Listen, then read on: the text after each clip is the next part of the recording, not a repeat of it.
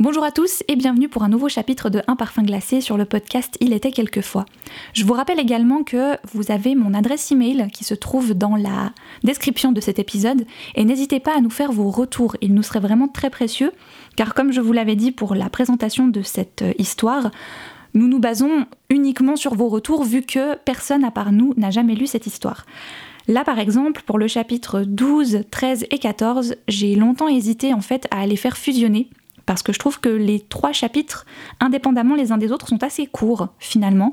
Donc ça aussi, par exemple, c'est des détails, mais vous pouvez sans autre m'en faire part. Et euh, c'est des petites améliorations et des petits détails qu'on peut corriger au fur et à mesure dans la version écrite qu'on a de notre côté. Voilà. Je n'en dis pas plus. Je vous rappelle que dans le chapitre précédent, Luce et Lilou se sont rencontrés, bon, d'une façon un petit peu glaciale, et Lilou a immédiatement remarqué en fait que Luce ressemblait beaucoup trop à Clara, et ça l'a un petit peu chamboulé.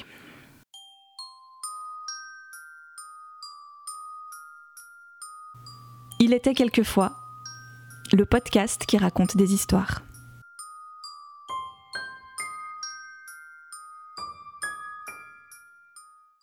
Chapitre 13, Alsace 2005.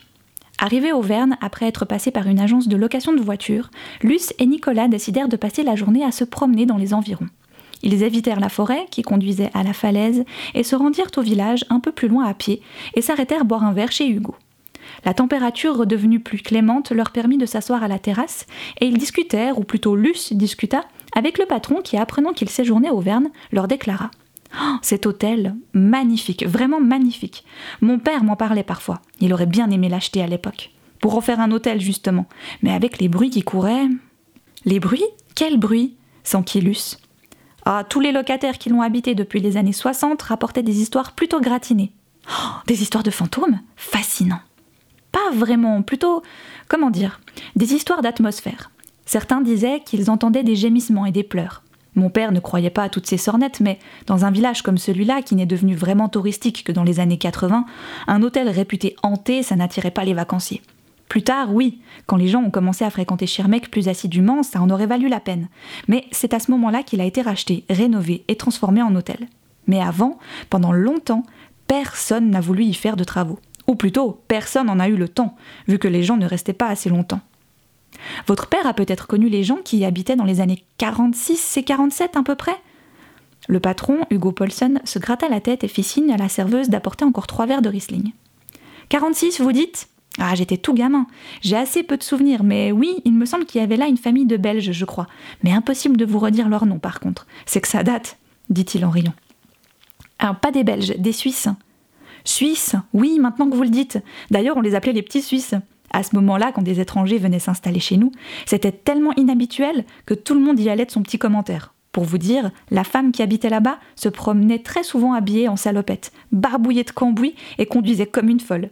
En ce temps-là, les femmes ne portaient quasiment jamais de pantalon, et encore moins de salopettes pleines de cambouis. Et ma mère, qui n'était pas une médisante, trouvait tout de même que c'était un peu. osé Osé, non, je dirais pas, mais vous savez, quand quelqu'un ne fait pas comme tout le monde, les gens ont au fait de tout commenter. Pas toujours méchamment, hein, parfois juste pour dire quelque chose. La femme qui habitait les Vernes, d'après ma mère, c'était une gentille femme. Son seul tort, d'après ce que j'ai compris, était d'être un peu trop moderne pour un village comme Schirmeck. Cette femme, c'était ma mère, fit Nicolas. Alors qu'il s'adressait principalement à Luce, Hugo Paulson se tourna vivement vers lui. Vraiment? Oui, mes parents sont venus habiter ici en 45. Et vous venez en quelque sorte retrouver des souvenirs? Donc si j'ai bien compris, vous logez dans la maison de votre enfance, si toutefois vous êtes né ici. Oui, je suis né ici. Comme il n'en disait pas plus, le patron se tourna vers Luce, qui souriante expliqua. Mon ami Nicolas est venu rendre visite à une vieille dame qui séjourne au peuplier, le home médicalisé. Mais, ajouta-t-elle soudain, peut-être que vous la connaissez, Madame Muller? Non, ça ne me dit rien. Bon, vous savez, Muller, c'est un nom assez commun par ici. Émilie Muller. À l'époque, tout le monde ici l'appelait Lilou. Hugo Paulson fronça les sourcils un instant, puis son visage s'éclaira. Lilou vous parlez de Lilou, la fille de glace? Nicolas et Luce se lancèrent un regard intrigué, puis Luce fit Je ne sais pas si c'est comme ça que vous l'appeliez, mais je suppose qu'il n'y avait pas 50 Lilou dans le coin, et pour ce que j'en ai vu, elle ne tiendrait effectivement pas le rôle principal dans une comédie humoristique. À noter, je ne peux pas dire que je la connaissais vraiment, j'avais entre 8 et 10 ans à cette époque, mais je me souviens vaguement d'elle. Une jolie fille qui travaillait pour les petits Suisses. Oh, on les appelait comme ça sans méchanceté, hein, fit-il à l'attention de Nicolas en levant les mains. Et on la surnommait la fille de glace Elle était si glaciale que ça Moi, ce que je vous dis, c'est surtout ce que j'entendais à 8 ans. À cet âge-là, on ne s'intéresse pas encore aux filles. Quoique, j'avais un copain dans ma classe, le grand Francky. Lui, je peux vous dire que les filles, ça le perturbait déjà. Bon, faut dire qu'il avait refait plusieurs fois son année, pas très porté sur les études, le pauvre. Donc il approchait, je pense, des 11 ans. Il proposait toujours de jouer aux gendarmes et aux voleurs, tout ça pour pouvoir attraper le plus de filles possible et de les serrer dans un coin. C'était un drôle de zigotose, Francky. Il pouvait d'ailleurs devenir méchant quand il y en avait une qui le repoussait. Je me souviens d'une petite, Anne, je crois qu'elle s'appelait. Elle est partie depuis longtemps maintenant. Il y a plus grand monde de ce temps-là. Ils sont presque tous partis à droite à gauche faire des études ou chercher du boulot ailleurs. Mais Francky, lui, il est resté ici. C'est lui qui tient le garage un peu plus loin, sur votre gauche. Vous pouvez pas le manquer, c'est le seul. Cette pauvre Anne, comme je vous disais, une très jolie fillette dont le seul tort était d'être rousse et de ne pas vouloir de lui. Elle avait que 8 ans. Luce et Nicolas l'écoutèrent encore un moment raconter ses souvenirs d'enfance, puis profitant d'un nouvel arrivage de verre de vin apporté par la serveuse, Luce reprit. Mais vous parliez de la fille de glace. Elle venait souvent au village? Au début, elle venait de temps en temps. Et quand elle parlait, elle parlait allemand avec quelques-uns du village. Et même si les gens lui répondaient, ils aimaient pas trop ça. Sans vouloir être méchant, hein, la guerre avait laissé des sacrés séquelles, vous comprenez? Alors une Allemande par ici, pouah, bah elle n'avait pas la cote. Quand elle rentrait, ça parlait dans son dos, et pas de façon sympathique de ce que je me souviens. Mais ses patrons étaient appréciés, donc devant elle, les gens faisaient les gentils, comme une façade. Luce se fit la réflexion que les gens qui ponctuaient leurs phrases de sans vouloir être méchant, comme Hugo Paulson, avaient rarement quelque chose de gentil à dire. D'ailleurs, celui-ci continuait. Ce qu'il y avait, c'est qu'elle prenait toujours un air hautain, parlait presque pas, et comme je vous l'ai dit, avait une attitude glaciale. Vous me direz, la guerre, les civils allemands en ont aussi souffert. Et je ne vous dirai pas le contraire, mais enfin, nous ici, nous réussissions quand même à prendre la vie du bon côté, parce que faire la gueule, bah, n'aurait de toute façon rien changé.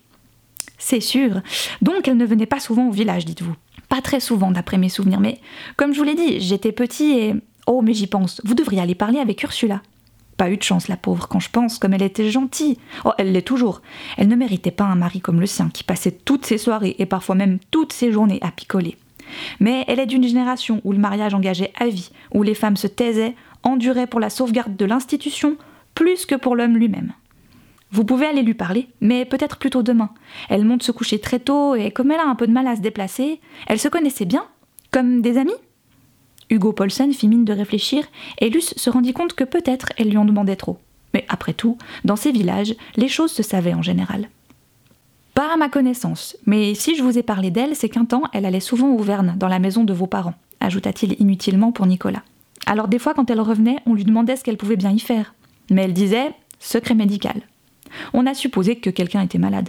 Ursula était très reconnue dans l'utilisation des simples, et nos contrées grouillent de remèdes de bonne femme, sans offense dit-il à l'attention de Luce cette fois. Luce réfléchissait à toute vitesse. Elle savait bien que Nicolas ne serait pas emballé par une visite chez cette dame, mais elle ne pouvait pas s'empêcher de vouloir un autre son de cloche à ce que racontait cette Lilou. Et Ursula était visiblement la dernière et seule personne à avoir côtoyé les pages et Lilou. Elle habite toujours dans le coin? Bien sûr, elle a gardé la maison de ses parents. D'ailleurs, on la voit depuis là. Il indiqua une grande bâtisse située juste derrière la fontaine, sur laquelle avaient été gravés les noms des soldats alsaciens tombé au combat qui trônait au milieu du village. Après avoir encore écouté poliment les souvenirs d'enfance et les autres du patron pendant une bonne dizaine de minutes, ils prirent congé. Il se faisait un peu tard, le soleil commençait déjà à ensanglanter les vignes et ils décidèrent de rentrer à l'hôtel. En chemin, ils étaient très silencieux. Alors Luce ne put s'empêcher de briser ce silence pesant. Je sais ce que tu penses. Non, tu ne peux pas. Elle s'attendait à cette réponse et ne contesta même pas. Tu penses que c'est une mauvaise idée de rencontrer Madame Bader. Nicolas resta silencieux. Tu n'es pas curieux de savoir pourquoi elle se rendait si souvent au Verne? Les liens qu'elle a avec ta famille? Non.